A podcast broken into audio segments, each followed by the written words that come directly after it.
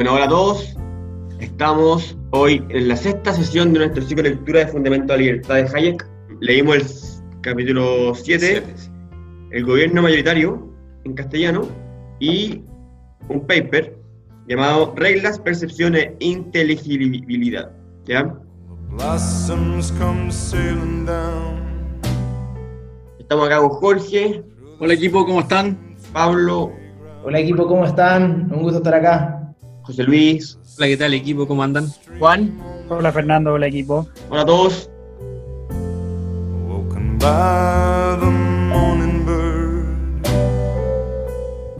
Vamos al capítulo del libro, el gobierno mayoritario.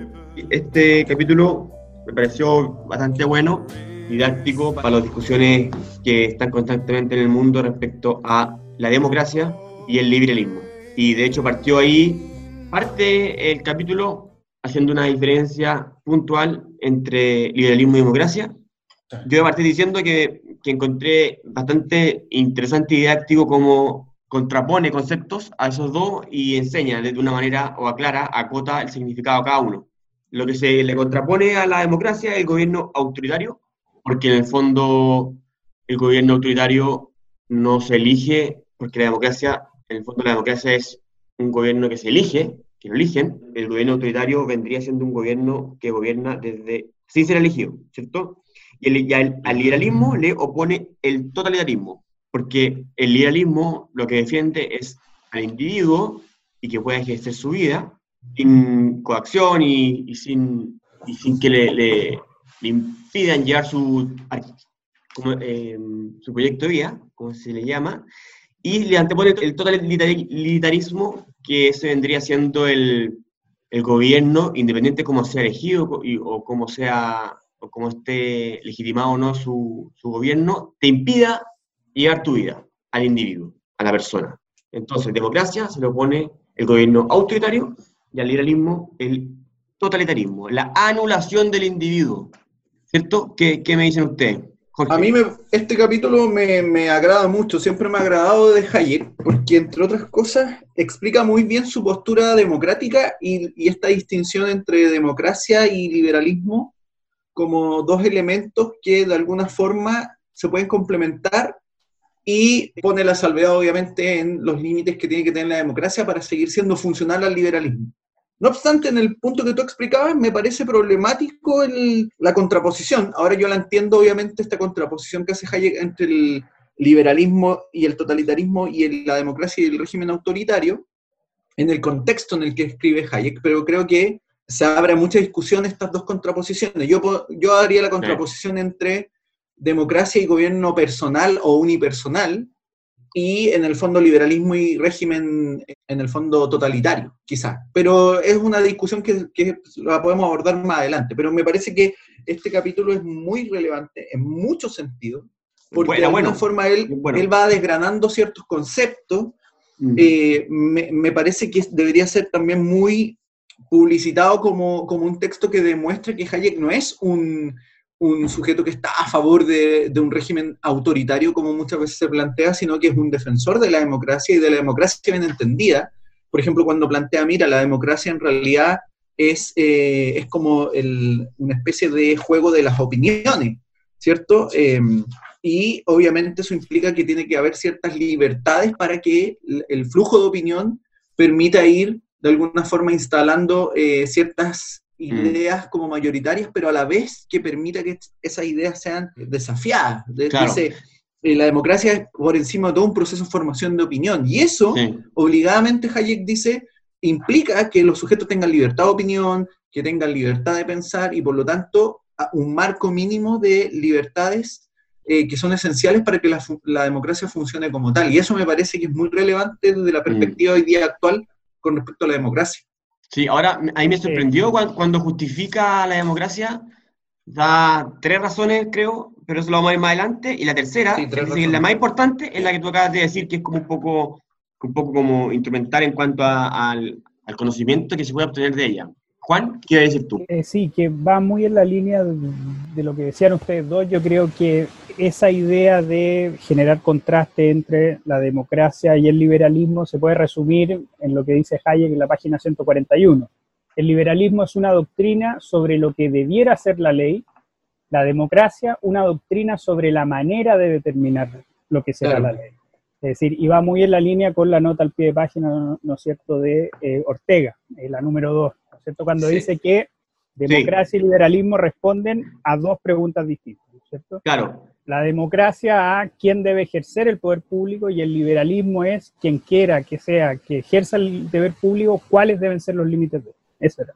claro. Eso, eh, así como en extre- perdón, extremando, extremando el- la idea ahí o, o- o aclarando las otras discusiones, la democracia es un medio Un método, para, claro. Es un método, él usa método, me- medio en diferentes oportunidades para definir quién gobierna.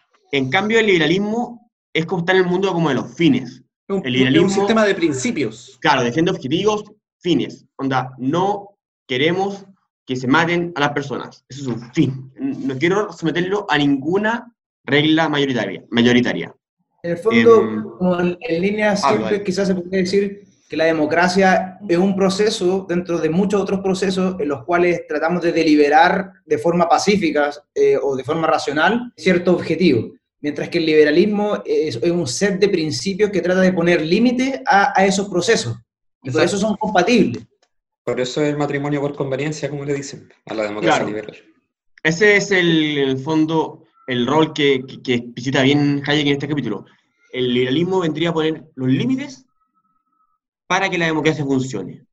Claro, lo que sí, de, esa interpretación se podría desprender de que las, democracias liberales son un, un subconjunto de, las, sociedades liberales. En la primera página, Hayek como que da, a entrever esa, idea de que, las democracias liberales, que son democráticas, son solamente una de las posibles formas en las cuales el liberalismo puede sustentar un- una sociedad porque ahí también dice que puede, puede ser concebible, dice en la primera página, que haya un gobierno autoritario que puede actuar bajo principios liberales.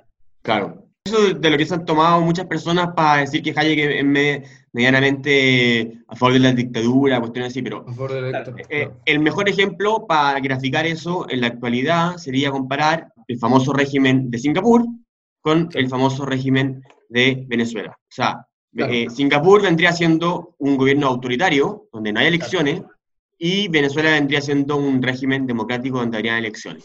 Ahora, si nos ponen a, ele- a elegir con el, con el tándem de la ignorancia, ¿dónde, dónde naceríamos? ¿Nosotros? Yo personalmente elegiría Singapur, aunque me muero la lata profunda, pero... Pero Sí, aquí hay que, hay que igual, separar, la, Yo, yo hay igual, que sí, separar la, la imagínate. paja del trigo. Porque aquí hay una, una cuestión que normalmente no se ve, no sé si con o sin intención, pero normalmente se le atribuye a Hayek eso. Pero ocurre que Hayek lo que está haciendo es una suposición teórica, no está prescribiendo algo, no está diciendo Claro. debe ser. Le está haciendo una, un análisis Claro. respecto de la compatibilidad de ciertos principios, liberalismo, con determinados métodos de gobierno, autoritarismo o democracia. Claro. Y a pesar de que eh, los ejemplos empíricos escasean y son difíciles muchas veces de, de ponderar, es un ejercicio teórico analítico, no un ejercicio teórico prescriptivo de decir las sociedades deben ser de cierta forma siguiendo tales principios. No, Hayek nunca dijo eso. Y de hecho, atribuirle de hecho hay un- cosas que no dice.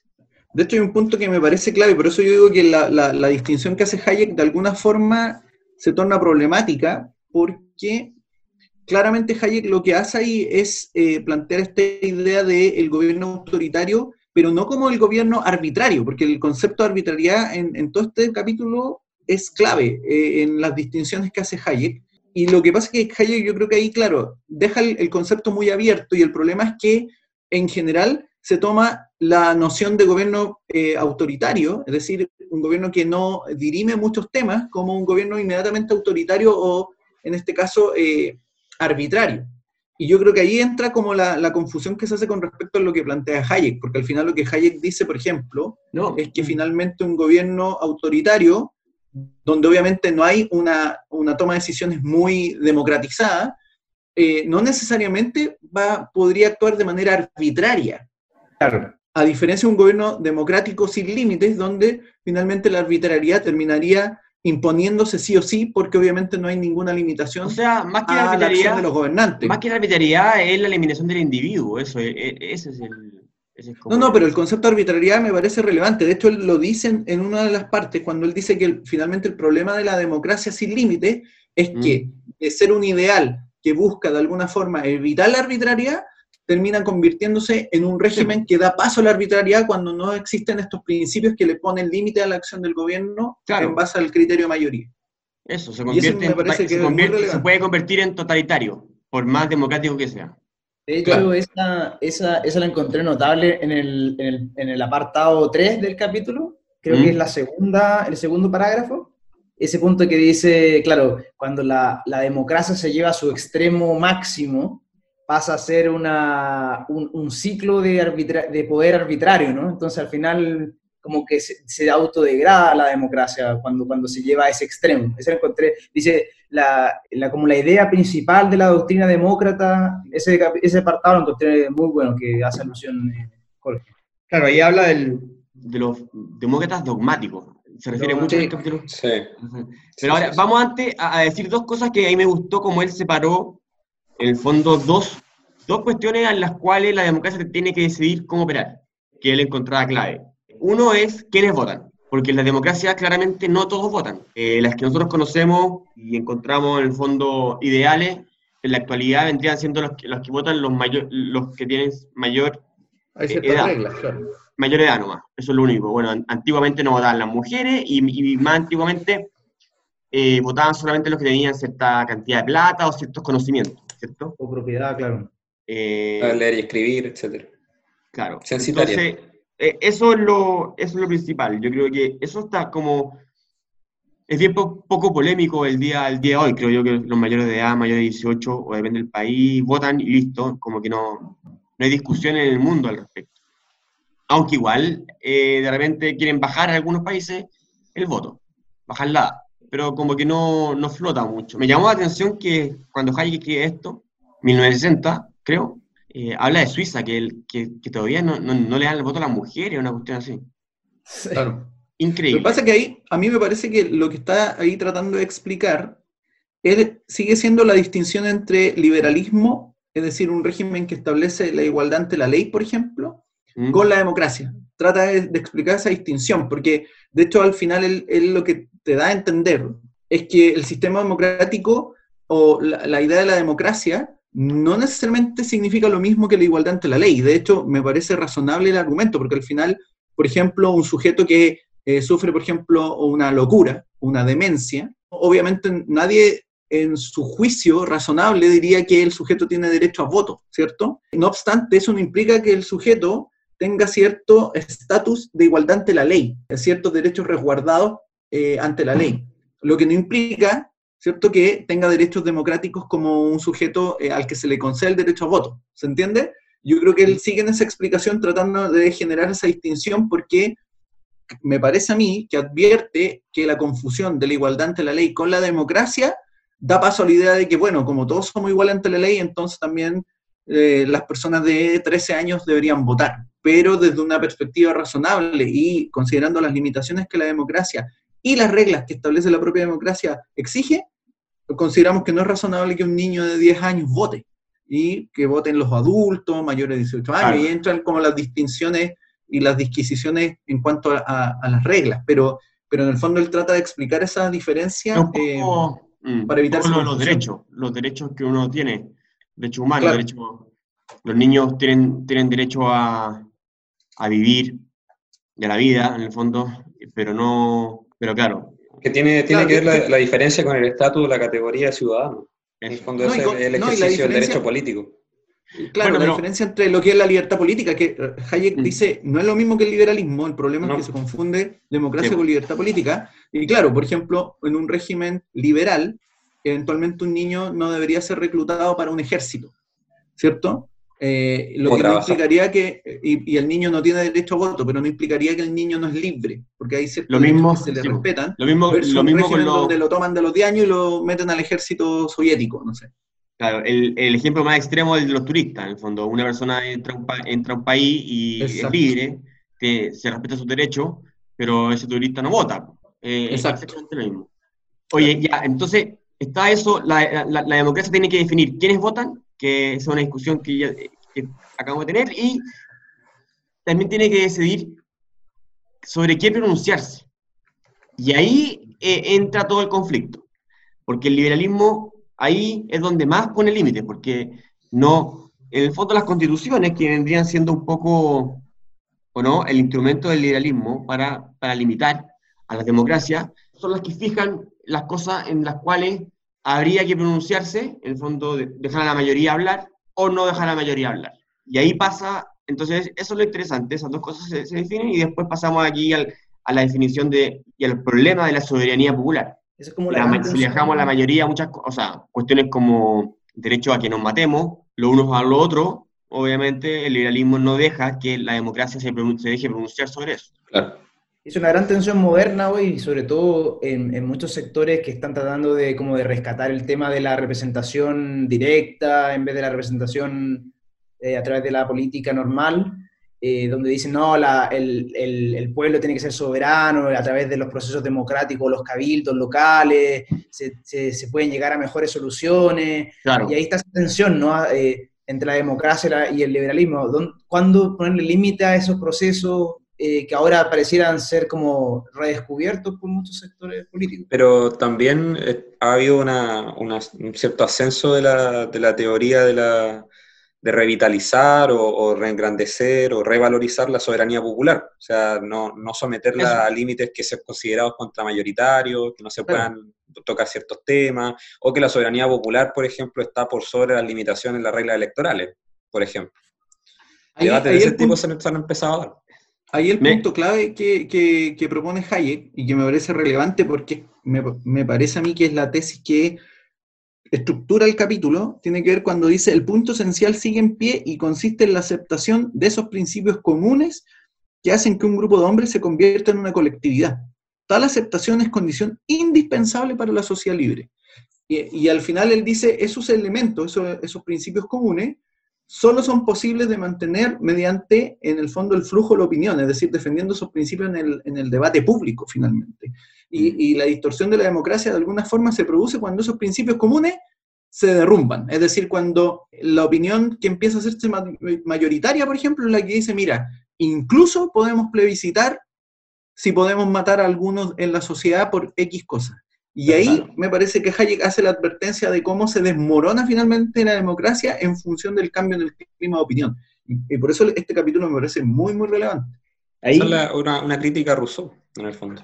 claro, No lo dice, pero Y- está presente. y me llamó la atención que hace un- una alusión a una cuestión histórica antigua, eh, que cuando, o sea, la democracia principalmente lo que buscó fue darle el poder al pueblo, ¿cierto? Porque estaba en manos de los monarcas y todo, y, venía de arriba hacia abajo y no de abajo hacia arriba. Y, cuando, cuando esto empezó a ocurrir, cuando la democracia empezó a ser más real, incluso cuando ya ni siquiera, ni, siquiera habíamos llegado cuando todos votaban, incluso, dice que había muchos demagogos, dice, que empezaban a argumentar que, dado que el poder ya estaba en manos del pueblo, que es lo que se estaba buscando, que me parece bien, ellos, argument- ellos argumentaban, dado que está en las manos del pueblo, dejémoslo operar nomás, dejémoslo operar así nomás. Sin cita claro. ahí en su nota al pie, que también son todas increíbles notas al pie, yo sigo insistiendo, Sí. pero cita, cita a un gallo Chamberlain, Chamberlain. que yo no lo conocía, pero claro, me, me tra- me- me trajo a, a- la memoria las peleas con Churchill, pero a sus familiares, quién sabe. Pero con quien peleaba en esa época, dice Hayek, es con John Stuart Mill. Que Mill le habría dicho, eh, oye, cálmate, en el fondo no porque esté en el pueblo, no porque esté en las manos del pueblo, claro, va- la mayoría va, va a hacer algo, va a ser lo mejor. Y ahí también, también da a entender, aunque no desarrolla mucho, un poco el- de la, la ignorancia del votante, porque dice que muchas veces, repite como entre, entre medio, que uno no siempre va a votar por las cuestiones que más le convenga a uno. Claro. Eh, Bueno, de hecho, este capítulo yo encuentro que recoge la tradición de Tocqueville y Mill en función de, la, de las potenciales degradaciones endógenas que tiene la democracia. Cuando, cuando se le da la libertad al pueblo soberano de elegir en todas las materias, claro. eh, es muy, em- este, este capítulo como que se complementa muy bien con la- esas observaciones de Tocqueville y de Mill en, en consideraciones sobre el gobierno representativo, que en el fondo ambos pensadores tenían como ciertos reparos al, a la democracia entendida como el less fair del pueblo, porque pensaban que podía degradarse en ese, a ese punto de, la, de la, esa, esa, como tiranía de la arbitrariedad que, que, mencionaba Jorge. Y esta cuestión moderna que ocurre ahora que, que bueno, igual viene hace tiempo, pero darle tanto, o sea, desde ahí mismo incluso, de, de enaltecer en el fondo el voto del pueblo y la mayoría, se contradice con, con los mismos impulsos de los mismos promotores de, eso, de esas personas que enaltecen al pueblo, con unos límites como la reelección, por ejemplo, que eso vendría siendo justamente un límite que no tiene otra razón más que controlar la democracia, claro. limitarla. En el fondo es contra sus mismas idealizaciones, esto de limitar la, eh, la democracia, limitar la, la reelección. Es interesante cómo generaciones tras generaciones porque en Chile también estamos teniendo como el mismo debate, siempre se utiliza esa, esa lógica de, que de la representación directa y, y, el pueblo tiene que decidir como mecanismo, como la, el caballo de Troya para tratar de, de cierta forma, destruir el, un sistema liberal eh, barra demócrata. Claro. Siempre se, se, utiliza, bueno, hoy, hoy, en día en Chile tenemos ese mismo eh, argumento. Creo que eso ocurre cuando campea el discurso de la legitimación del, del sistema político en general. Claro. Termina por ah. ocurrir casi siempre. El voto de la mayoría, bueno, el clásico ejemplo es, ¿qué pasa si, si digamos a, a, a, plebiscito nacional la pena de muerte? Lo más probable es que gana. Eh, claro, pero es que ahí uno echa mano a Kant y a Rawls, porque uno dice que en verdad defiende la idea de que hay bienes que no son disponibles a través de la democracia, porque son fines en sí mismos, que en la sociedad claro. siempre vamos a privilegiar. Claro, ese claro. es el punto. Yo creo que aquí Hayek lo que, lo que explica muy bien, y que me, ah, yo concuerdo con Pablo en, en, la apelación a Mill y Tocqueville, es que al final Hayek lo que, lo que indica es que hay que comprender que la opinión de la mayoría no es estática, sino que es un flujo eh, que siempre está cambiando, eh, y por lo tanto de ahí que rechace la idea marxista de que la opinión de, no sé, por, la mayoría proletaria siempre está ajustada a, una, a un deber ser correcto, sino que la opinión en realidad fluctúa y cambia y por lo tanto en muchos casos la mayoría puede estar en el error. Y, de hecho Hayek dice, mira, en general las opiniones que, que, pueda tener la mayoría pueden estar equivocadas y por lo tanto ahí entra muy, muy fuertemente y claramente la perspectiva de Mill de, mira, la minoría o un sujeto podría eventualmente tener una idea mucho más acertada en desmedro de la opinión de la mayoría y cambiarla. Entonces ahí es la facultad, la libertad de permitir que el sujeto emita esa opinión como minoría y eventualmente pueda cambiar esa opinión de la mayoría. Y ahí me parece que es relevante el, el, lo que al final Hayek plantea porque como la mayoría obviamente puede estar en el error, no se puede adjudicar la decisión sobre todos los asuntos eh, de la vida social, porque obviamente, claro, el ejemplo que ustedes dan es como uno, uno más dentro, pero es como yo noté como el efecto del linchamiento, ¿cierto? La mayoría en un momento dado decide que el linchamiento es quizá el, método más justo para aplicar justicia. Y alguien en la minoría podría decir, no, quizá el método es este otro. Y ahí obviamente la opinión de la mayoría con, conlleva un error. Entonces Hayek como que muestra eso muy claramente y por qué es necesario influir en la opinión pública. Dice incluso, bueno, es más adelante pero dice, si algún intelectual está con la mayoría, debería, debería cuestionar seriamente su... Claro, eh, sí, de hecho sí. Es lo muy, ese, debe estar muy mal. dice Jorge, ese tema dice Jorge de la, de, que, de la racionalidad del colectivo, eso después lo demostró a Kenneth Darrow y toda la teoría de la social choice, de que, de que la democracia directa a través de votos y, y, y, produce ciclos que son como irracionales, porque esa misma masa que vota por A, eh, mañana puede votar por B sí. y después mañana votar por A de nuevo. Entonces, por Bachelet o Piñera, cambian. Claro. Entonces, entonces hay que poner límite a, esa, a, esa, a ese ciclo irracional de... En el fondo tenemos que defendernos de que la democracia no, no se autodegenere.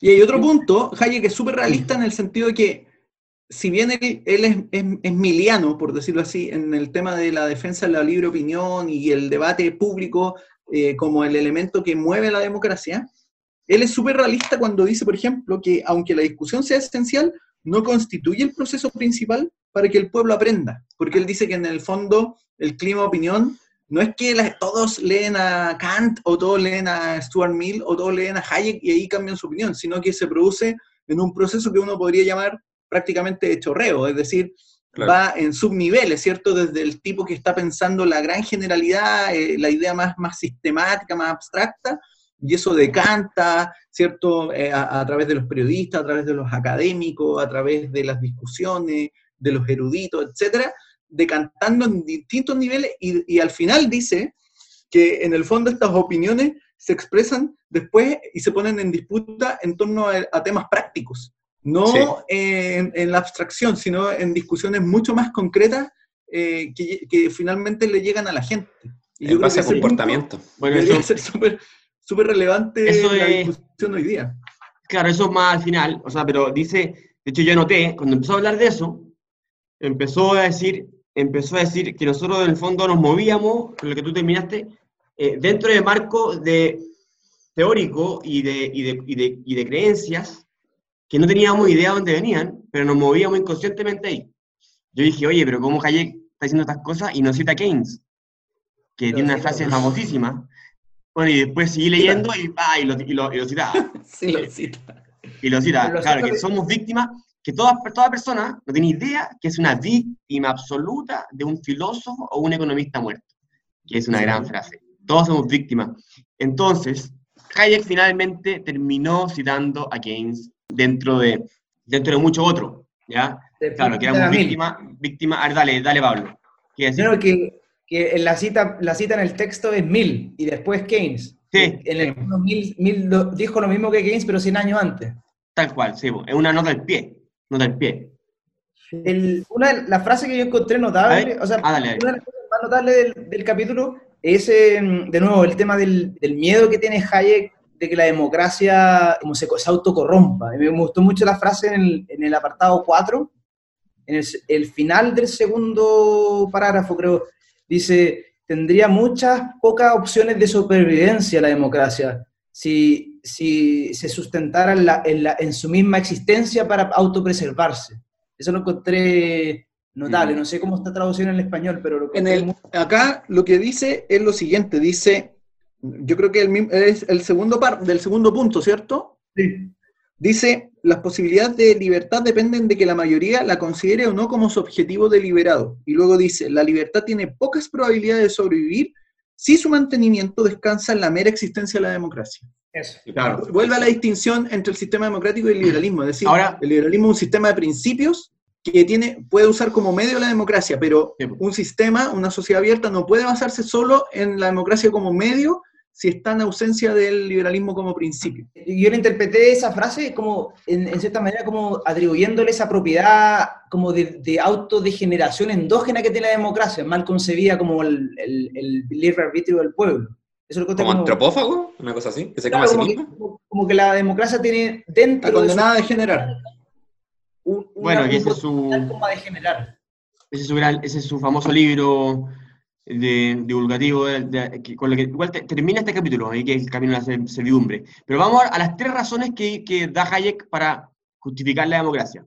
La primera es la más típica, dice que, ¿Qué sección? pero bastante olvidada, La primera, La la primera es que es la mejor manera de lidiar con nuestras diferencias de opinión. Eh, porque si no, se superpondría el más fuerte y eso implica violencia, ¿ya? Eso es muy Entonces, mil. ¿ah? Eso es muy mil, esa, esa nota.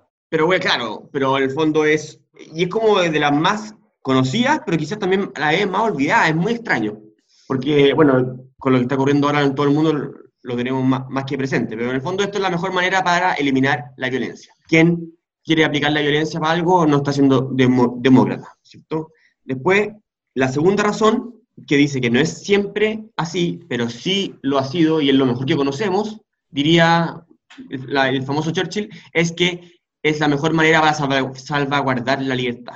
¿ya? Es lo que hemos conocido nosotros los, los- los seres humanos para gobernarnos y seguir manteniendo la libertad de cada individuo. Y después, la tercera razón, dice Hayek, que es la más poderosa, para él, yo, yo nunca me habría imaginado que llegaba, pero ahí él dijo que era una cosa así como media miliana, como hemos dicho acá, de, de John Stuart Mill, que la democracia, así como la libertad de expresión, es la mejor manera instrumental para que las personas se informen y sean, y sean como sabias en política. Entonces, él dice educar a la mayoría, sencillamente. claro, Así- así, Tocqueville así- le llama así, sí. Educar a la mayoría. sí. Dice educar a la mayoría en la democracia en América. Y bueno, el Mill también diría algo similar, pero lo dice como a propósito de la defensa de la libertad de expresión, que en el fondo la sociedad gana más con demostrar el error de alguien y perdería mucho más que censurando ese error, porque esté atentando contra un bien al decir algo. O Claro, pero eso es como, eso es como conocimiento, pero, eso, pero ahí no está Claro. hablando, claro, pero... No, no, no, pero por eso lo decía, que era como más de libertad de expresión que de democracia, Claro. pero tan más o menos ligado igual.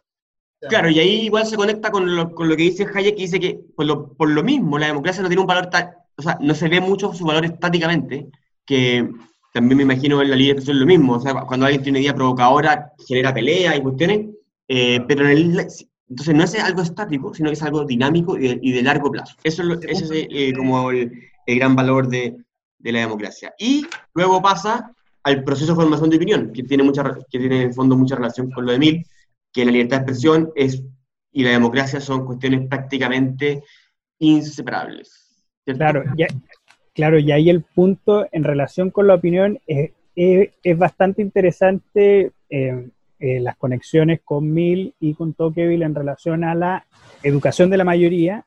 Y fíjate que eh, cuando dice, mira, su ventaja principal no radica en el método de seleccionar a los que gobiernan, sino al participar activamente una gran parte de la población en la formación de la opinión, se amplía el número de personas capacitadas entre las cuales elegir.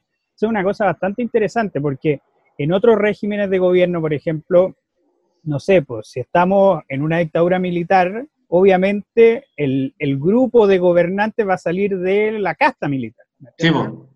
Si estamos en Corea del Norte, va a salir de los Kim, ¿cachai? no? Mm. Eh, y en la democracia tiene esa capacidad de poder ampliar.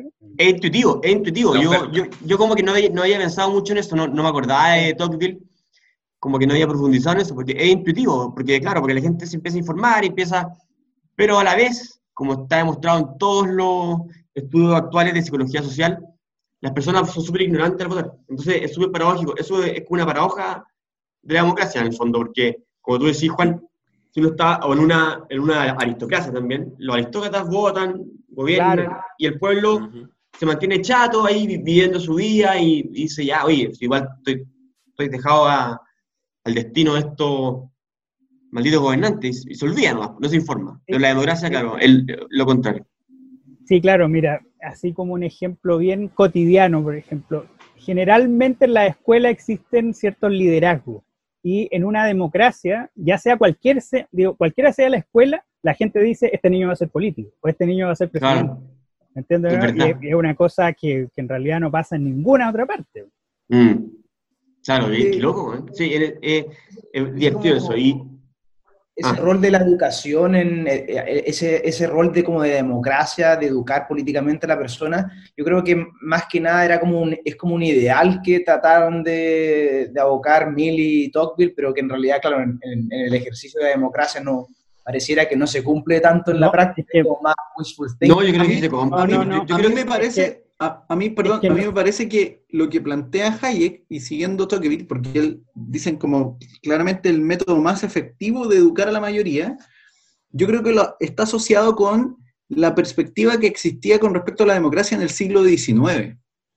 Porque claro, hoy día si uno lee, por ejemplo, eh, no sé, a- los estudios eh, que se han hecho con respecto al, al votante, el carácter racional del votante y todo eso, Claro, y no lo Eventualmente contrario. lo- o, No, pero- o- o la ide- o la idea, por ejemplo, de que el- la democracia genera esta idea de los hooligans, ¿cierto? Eh, en el fondo parece refutar esta perspectiva idealizada tanto de Hayek como de Tocqueville con respecto a la democracia como, como un sistema que educa a la ciudadanía. Sí, no, pero yo creo que tanto Pablo como Jorge se confunden en el sentido de que la democracia no hace más racionales a las personas, ¿me ¿entiendes o no? Es decir, no hace que los Sí. juicios sean más correctos, sino que Claro. los hace partícipes de la democracia. Y en ese sentido hace que la mayor cantidad de gente posible, eh, en comparaciones con otros regímenes, se hagan cargo de los negocios públicos. Yo creo que por ahí va la mano más Sí, que en- en eso el concuerdo. de hacer racional a Sí, la sí, No, pero no, pero en es eso que- concuerdo es- absolutamente, porque de hecho lo que hace al final el sistema democrático, por un lado también es pacificar y, guiar los afanes de poder, porque al final los tipos entran en las dinámicas de las reglas del juego ya no aspiran a hacerse el poder necesariamente por la violencia o eh, por eh, la intriga, ¿cierto? Que Hayek en otros capítulos mencionaba como en un sistema monárquico, por ejemplo, la forma de influir en los asuntos públicos era mediante la intriga y quizás en la democracia esa intriga baja y se da paso a otro, a otro tipo de mecanismo. En eso sí concuerdo, sí, es verdad. Claro, y más que, más que votar, o sea, votar bien o ser racional, como dice Juan, es como informarse, es como estar atento, estar atento. Ya incluso ya eso se, se, lleva al extremo de que pueden todos aspirar. Y Hayek dice que todos puedan aspirar a ser políticos. Eh, después dice también que es muy importante eh, en esto mismo, en toda esta participación, eh, obviamente la, li la libre expresión, para que todos puedan decir todo, porque para que la democracia funcione es esencial que toda regla sea válida en ese momento, sea válida, o sea, sea legítima, y que a su vez sea constantemente puesta en tela de juicio, ¿ya? Y Exacto. para eso se necesita claramente la libre expresión. Y también, por definición, toda opinión minoritaria tiene que ser potencialmente algún día ser, ser mayoritaria. Es el juego. Todo eso... O sea, más, yo creo que más, eso más que es respetada. Tiene que ser respetada para que eventualmente termine siendo mayoritaria. No, pues no, pues ya, pues sí, todo eso también, necesita, también... todo eso necesita, esto estoy, estoy, hablando de potencialidad, todo eso claro. necesita la libre expresión, por eso, ¿cachai? Claro. Entonces, eso es lo, eso es lo que, claro, lo que dice. Después, eh, la necesidad de principios, habla que eso vendría siendo un poco una defensa del liberalismo en sí, porque es un marco analítico de principios y no de medios, o sea, de fines, no de medios. De hecho, Fernando, hay un punto en que él dice algo que me parece muy relevante porque es un poco el cariz con que la política hoy día se ejerce, la política democrática, cuando él dice un gobierno que pretende no estar obligado por ningún principio y que juzga cada problema de acuerdo con sus méritos, acaba regularmente por tener que observar principios que no son de su elección y por verse llevado a una acción que nunca previó. Claro, eso las las famosas consecuencias no deseadas. Pero no desarrolla mucho eso Hayek. Dice, claro, que estamos, estamos revisando todo el rato, todo el tiempo cosas, se nos olvida siempre que la, que la regla de la mayoría, a estar, a estar eh, generando leyes y leyes, va generando, sin que las personas sepan, las, las famosas consecuencias no deseadas, que son el... nunca vistas y, y, bueno, dale, perdón, eh, Pablo. No, no sé, eso, el otro punto importante, después cuando pasamos después de las tres propiedades en la sección 5, en el apartado 5, cuando habla como del, de la importancia de, del proceso democrático vinculado siempre al proceso de la libertad de expresión. Y esa también es otra de las amenazas que tenemos hoy día en las democracias modernas, en donde creemos que podemos tener, salvaguardar la democracia, pero al mismo tiempo coartar la libertad de expresión cada vez más. Ahí estamos sí. también en, un, en, una fuerte amenaza a la democracia que, que también va a empezar a deteriorarla. Hayek no, no, no, no, lo revisa mucho, pero, pero son dos temas que, que, la amenaza que tú decís, Pablo, fueron tratadas muy bien por John Stuart Mill y, y Tocqueville, que es la amenaza de la libre expresión que, que ejerce la opinión pública, que hoy día está, cae, que hoy día está eh, más desatada, mucho más, de, de, lo que está en la época de Tocqueville, no sé cómo, y no sé cómo se puede imaginar la opinión pública, pero con unos pasquines, pero hoy día con Twitter la opinión pública está, ejerce un poder infinitamente mayor. Que la tiranía eh, de la opinión es peor que la tiranía de la política, como diría Mil. Eh, claro. claro, claro, y además eran muchos menos en ese sentido. Sí, era más, mucho más sí. elitista la, la, opinión. Sí, Después, bueno, habla que no hay que confundir la regla de la mayoría con el orden espontáneo, que eso... Ese es el punto, ese punto yo creo que hay que igual hay que detenerse, lo encontré súper súper eh, bueno y puede, puede, dar como harto para debatir, eh, esa en la sección 6, ¿no? Cuando dice Claro, que, que un poco estaba hablando recién con las consecuencias no deseadas. Dale, dale. No, que lo, ese, ese punto yo, yo, lo destaqué porque, porque, ahí hace Hayek casi como la diferencia entre, entre el orden, por ejemplo, epistemológico del mercado, que siempre argumenta Hayek en todos otros Conocimiento, textos. claro.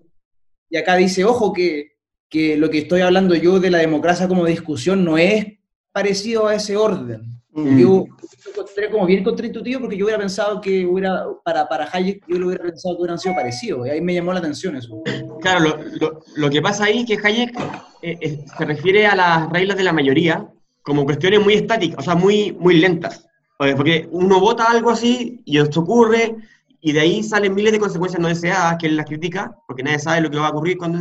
Pero el orden espontáneo, él dice que es otra cosa, él dice como que va mucho más allá, como que personas caminan, compran, venden los precios, y ese orden que se mantiene está ahí como latente y afectado, pero como, como que la regla de mayoría en, algo mucho más general, abajo. Lo que pasa es que al final la, la, decisión de la regla mayoría aplicada en la democracia termina o puede terminar ejerciendo una influencia deliberada sobre el individuo, a diferencia de lo que ocurre en el, en el desarrollo de reglas de mercado e instituciones de forma evolutiva. Entonces ahí Hayek hace esa distinción porque al final, claro, la regla mayoría puede terminar imponiéndose mañana, mañana mismo se puede imponer esa regla mayoría, a diferencia de un proceso evolutivo en que yo me voy adecuando a esas reglas. Y me parece, a mí también, yo lo, también lo destaqué porque marca esa diferencia y hace esa distinción, porque uno eventualmente podría hacer la lectura de que este, esta conformación de la opinión de las mayorías en términos políticos también eh, opera bajo el desarrollo de un orden espontáneo, pero en realidad yo creo que él tiene muy presente que se puede traducir en decisiones más bien coactivas. Ese es como el riesgo.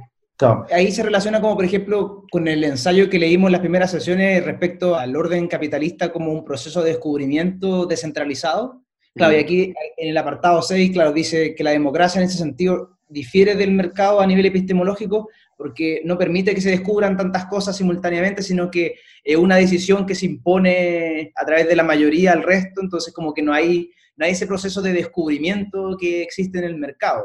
Claro, que lo simplifica en, en, dos cosas principales, eh, que es que no tiene el famoso, la autocorrección, el feedback que le llama en inglés, que es que eh, cuando uno va caminando y, se, y, y está, no sé, pues se pega mil veces con, idea, con el sol, se pone anteojos, es, es, mucho más dinámico. Y en el mercado, el mercado, alguien está vendiendo pera y las peras no se venden, cambia manzana rápidamente. Eso es lo que él, él dice. Y lo otro es que el orden espontáneo está muy anclado en precedentes, demasiado anclado en precedentes, que nosotros llevamos siglos y siglos, incluso ni sabemos por qué estamos operando en base a reglas, que hay unas que están y que ya prácticamente ni las cuestionamos o sea, y la democracia en cambio no es así.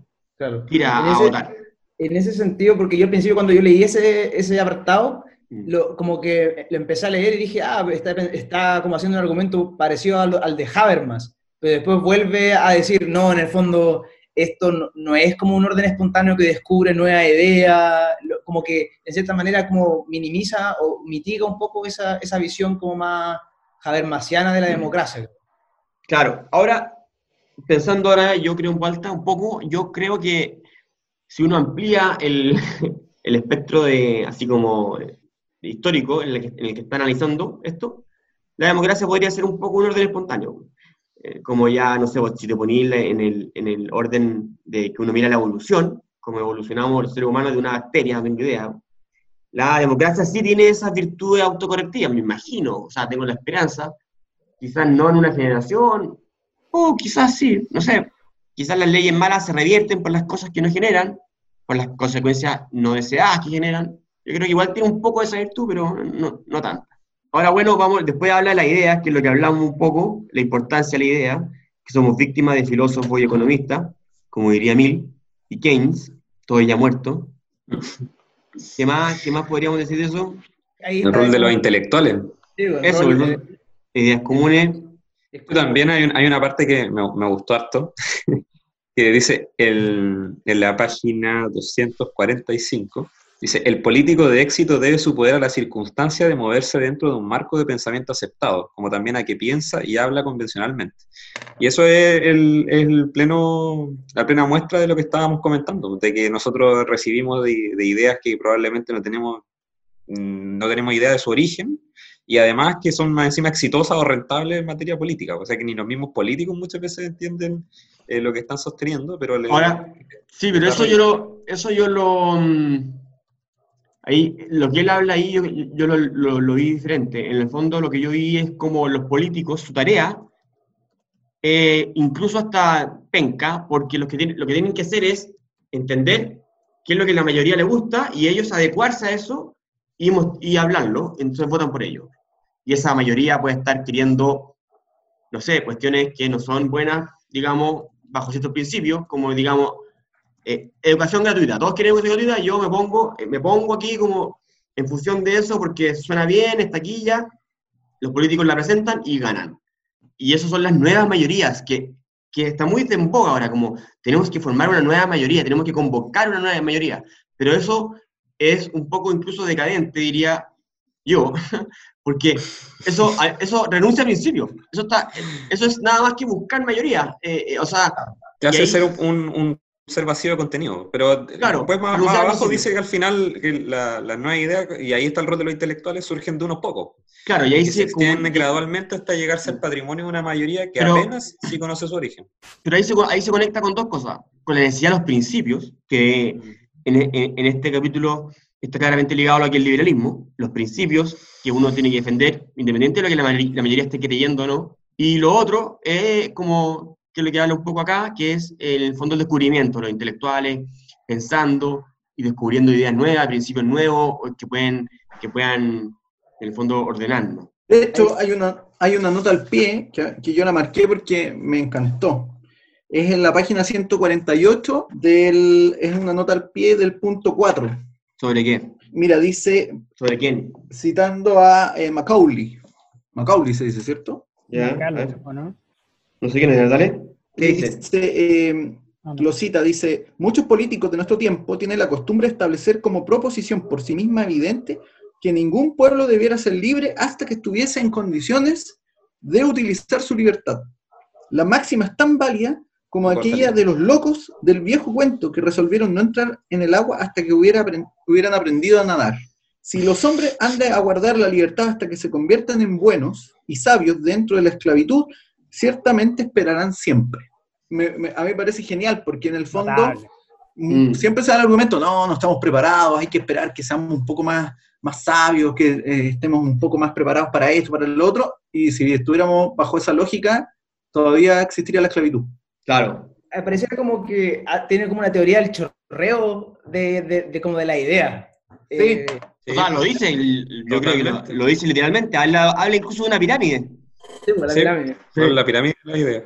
Pero lo interesante es que dice que, que, la punta de la pirámide pues no tenga, no pueda hacer que no tenga mayor sabiduría que el resto de la pirámide. Eso es lo que es notable, porque reconoce que, que las ideas más abstractas están en la punta y como que chorrean para abajo, pero no necesariamente el origen tiene más contenido o es más, o es, más sabia que cómo se va reinterpretando niveles más abajo. Y ahí lo encuentro bueno porque ahí está diciendo que hay, un rol también para, para, los intelectuales que están debajo de la pirámide para, para, poder reinterpretar esa idea y poder enriquecerla, porque a veces no necesariamente son, son buenas en ese sentido. Es el famoso mercado, el mercado de la idea. Después dice, el filósofo político no es un experto sirviente. Claro, tiene que... Después, Rosa, con una cuestión que es bien peligrosa, una frase que la, la encuentro muy peligrosa, dice, el arte, la política el arte lo posible, bla, bla, obvio, ya, la, típica cliché, pero la filosofía política es el arte de hacer políticamente, o sea, políticamente posible lo que parece imposible. Imposible.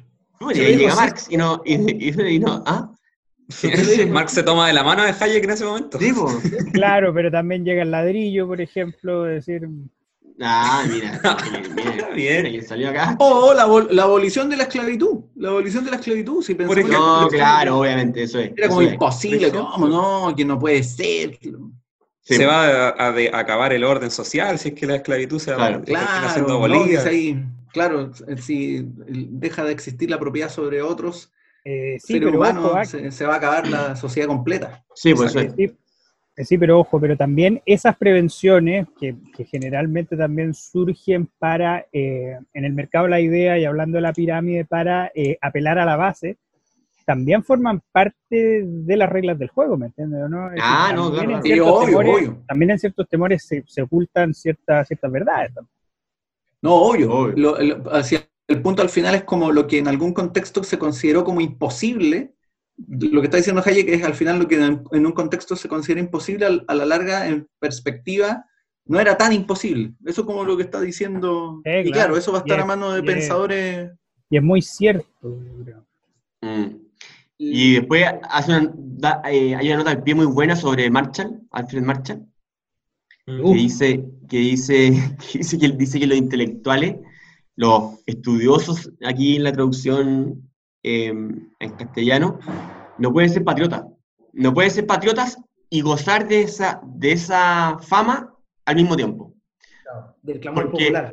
Claro, clamor popular. O sea, tú no puedes, porque los patriotas, por definición casi, son personas que van contra lo que la gente cree. Son todos como unos herejes, y, por eso los... bueno, ahí uno se acuerda cuántos patriotas ha sido, ha sido exiliado en, en nuestra historia, el famoso Pago de Chile. Nadie es profeta en su tierra. Claro. Increíble. es muy buena, donde sale esa, esa cita Marshall, porque, eh, claro, en el fondo lo que está diciendo Hayek es que el rol del intelectual es como ir en, eh, eh, generalmente es ir contra lo que piensa la mayoría y, y, no tratar de producir ideas que la mayoría aplauda. Ahí está, después, de, después de esa cita dice, ha de probar su valía, insistiendo en consideraciones que la mayoría no desea tener en cuenta y manteniendo principios que esa mayoría considera como inconvenientes y fastidiosos. El que los intelectuales se inclinen ante una creencia tan solo porque es mantenida por la mayoría constituye no solo una tradición a su peculiar misión, sino a los valores de la democracia misma, va todavía más allá. Mm. claro. Esa, sección la encontré notable porque hoy en día en Chile pareciera que ya exterminamos casi de la mayoría de los intelectuales. Eh, está ese, debate del, rol del intelectual está súper vigente hoy en, Chile.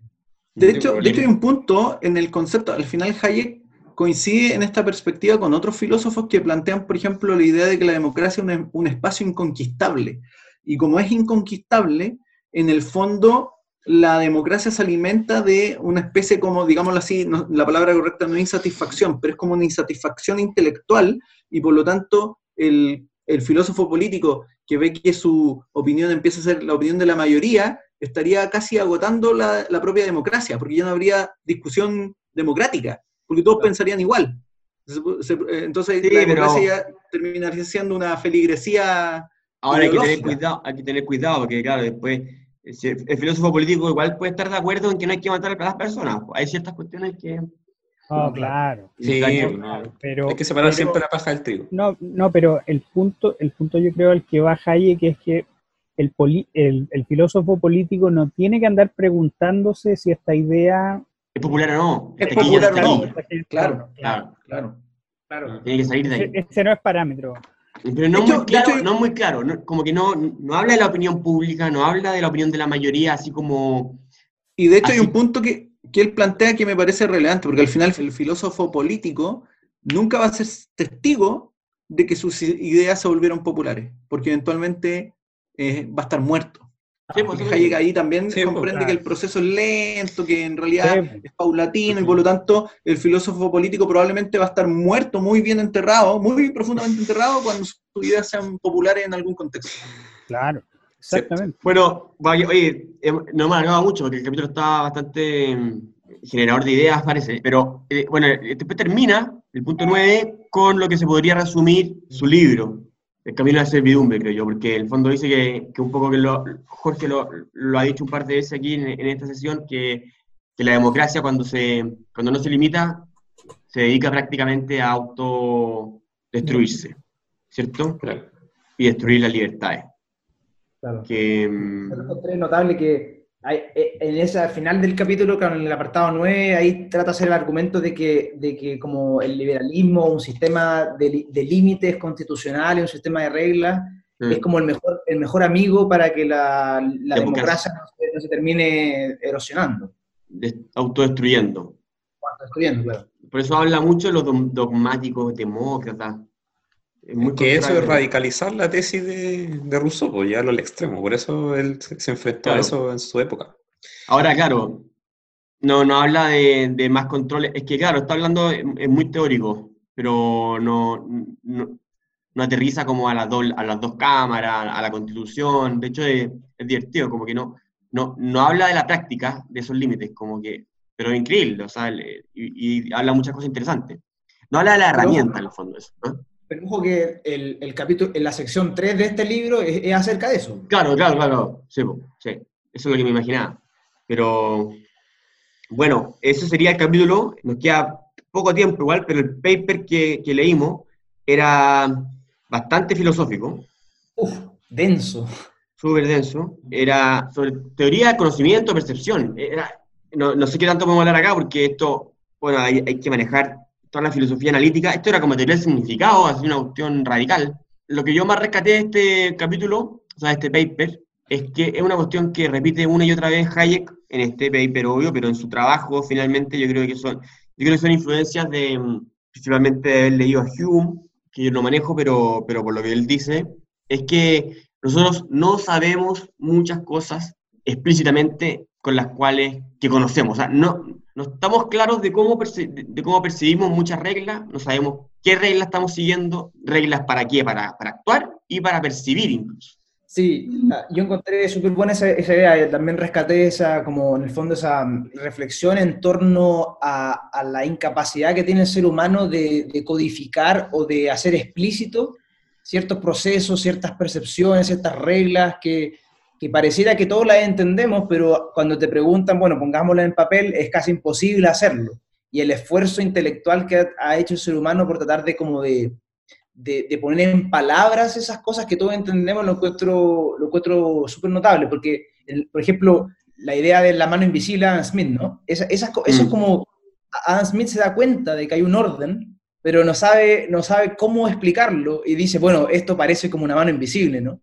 Y después viene el rol, bueno, de Hayek y los demás intelectuales 100 años después, imagínate, 100 años de economía, para recién tratar de ponerle palabra a esa, como a esa, a esa idea que, que se está acercando eh, Smith.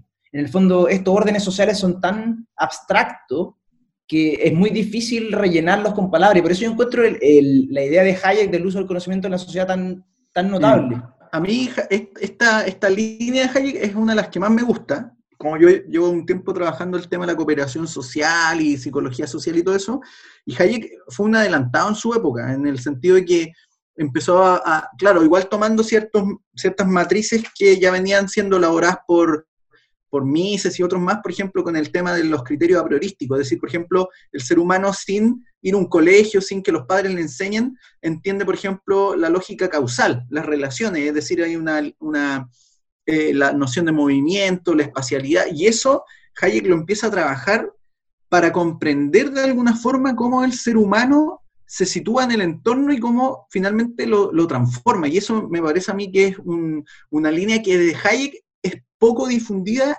y ha sido poco estudiada en, en cuanto a lo que él va planteando, porque se adelantó No, mucho yo creo que hay a, muchas creo- perspectivas que hoy día la psicología evolutiva ha ido como mostrando en el fondo. No, yo creo que hay mucho estudio, mucho de esto, pero lo que pasa es que es un campo filosófico, conocimiento No, ojo, me- no me refiero a que no sea estudiado, es poco Ah. difundida esta perspectiva de Hayek. Ah, nada, claro, claro, es poco conocido esto- est- est- esta volada de Hayek. Bueno, el- así como tú dijiste esta cuestión de los movimientos, él pone el, el ejemplo más claro el del lenguaje, que, que los niños aprenden a leer, y- o sea, a, a hablar, perdón, eh, sin tener idea cómo aprenden, y después, vamos, todos los, están todos los, las, las personas inquietas, no sé, y dice, están todos los, gram- los, gram- los gramáticos, todos los, los filósofos del lenguaje, los, estudiantes de la lógica, después, eh, teorizando al respecto de esas reglas que lo- todos los niños aprendimos inconscientemente. Claro, Entonces, esa es la paradoja Claro, y eso, bueno, y eso es la, es la principal demostración en el fondo de que, de que hay tantas cosas que no sabemos que conocemos y no las podemos eh, abstraer desde arriba. Él termina, termina este paper diciendo que hay mucho conocimiento que no tenemos idea, que, que anda por ahí, y no, no- no teorizamos sobre ellos todavía. Y se basa en Ferguson, Adam Ferguson, que dice una frase muy buena. La naturaleza sigue su curso mientras los investigadores curiosos se preocupan de perseguir como atrás, en el fondo, sus principios. Eh, es muy chistosa eh, esa imagen. Y después dice, los campesinos y los niños, ahí está, pueden pensar y hablar con una coherencia tal que dejan estupefactos a los más sabios lógicos y, y- y gra- y gramáticos. Bueno, y se basa toda la filosofía analítica eh, de, bueno, él, él, él de la escuela de Viena y todo eso, cita a Wittgenstein, que si no, que él, que él habría, en el fondo, el segundo Wittgenstein habría dicho que no se puede pensar lo que se describe. Primo de Hayek. Eh, ¿Primo? Ah, no, no, no sube. ¿Sí? Ah, no me acordaba. Wittgenstein. Ah, pero ¿qué más? Pero bueno, eso es, que es, un, es un tema eterno, pero mm, imitación, habla mucho de la imitación. ese tema que decís tú en relación al tema de la de, la, de cómo hacer eh, inteligible el, estas como reglas abstractas, este proceso del lenguaje, también hace relación con el, como un ejemplo que hacía, que ponía siempre Polanyi, que lo encuentro súper notable, que dice, todos saben cómo, cómo andar en bicicleta y mantener el equilibrio dentro del movimiento de una bicicleta, pero nadie es capaz de poner las ecuaciones dinámicas para mantenerse dentro, nadie es capaz de expresar científicamente cómo uno se puede mantener en equilibrio en la bicicleta, pero todos lo hacemos todos los días, decía Polanyi. Y ahí ese es como el ejemplo de, de, esta complejidad, este conocimiento como, que no es, no es decodificable. Tácito. Claro, es un conocimiento tácito que, que, te permite adaptarte al entorno sin comprender la complejidad del mismo. Es como, no sé si han visto este programa, que la, la ciencia del absurdo, donde muestran cómo, por qué se cayó esta persona eh, y explican eh, el aspecto más técnico de un conocimiento que en realidad damos por sentado. Pero bueno, también habla ahí de la transferencia, unos conceptos de la psicología y la que se mezcla con la, con la filosofía muy, muy como ahí entre medio, que se mezclan. La transferencia de, no sé, del ritmo que se, puede, se percibe de diferentes, diferentes sentidos. El ritmo se puede ver tanto por la, por la vista como por el oído, entonces uno puede, uno puede tenerse ahí las reglas de identidad en cuestiones como el fuerte o, no fuerte, pero son cuestiones muy eh, de la percepción y del conocimiento, que bueno, a mí lo, lo, que más me, me, dejó, no sé, como de aprendizaje, es esto del, de que uno sabe muchas cosas que no, que no tiene idea cómo explicarla, que el conocimiento más, va más allá. Entiendo cómo se relaciona con toda la teoría Hayek, pero bien profundo. También me gustó cuando hablaba, porque está muy, está muy de moda en el fondo, decir que hay que vivir ciertas cosas para entenderlas. Y él dice, bueno, eso, ah, es, eso es muy ridículo, eso es tan ridículo como decir que hay que ser un belicoso para entender a Hitler. Exacto. Que me parece bien sabio. Eh, eso es falso, dice. Obviamente que no, porque somos, podemos abstraer cosas de afuera sin vivirla, entenderla. Habla de la empatía, que también está de moda hoy día, que un poco vendría siendo eh, algo similar a lo que acabo de decir. Y él dice que los lo ilustrados de la ilustración escocesa le llamaban simpatía, de claro, que, que el sympathy que decía, que yo conozco al menos de Adam Smith, que es ponerse en los pies del otro, entender el otro, lo, lo que está viviendo. Todas esas cosas, no sé qué más alguien, alguien podría decir algo, pero, pero bueno, tuvo un paper de, de, conocimiento, de Sofía de la ciencia analítica. Es como más de la relación entre en la percepción y los procesos mentales, las reglas mentales en los cuales se decodifica esa percepción que nosotros no somos capaces de, como de definir. Sí. No, como súper psicológico. Psicológico, filosófico, claro, tener el conocimiento y en cuanto a los trabajos de Hayek, yo creo que se relaciona más como con su, su volada de que el conocimiento, un poco lo que dijiste, lo que dijiste tú, Pablo, el, la mano invisible de Smith, que en el fondo que el conocimiento va mucho más allá de las cosas que podemos eh, específicamente describir, decir, teorizar, eh, los órdenes, todo eso. ¿Alguien más quiere? Porque ya llevamos, yo creo que estamos bien, bien pasados de, nuestro, de nuestra meta, pero creo que valió la pena. ¿Estamos? Sí es. Ya, pues, ha sido un gusto, compañeros. Estaba al habla. Muchas gracias, estuvo muy bueno.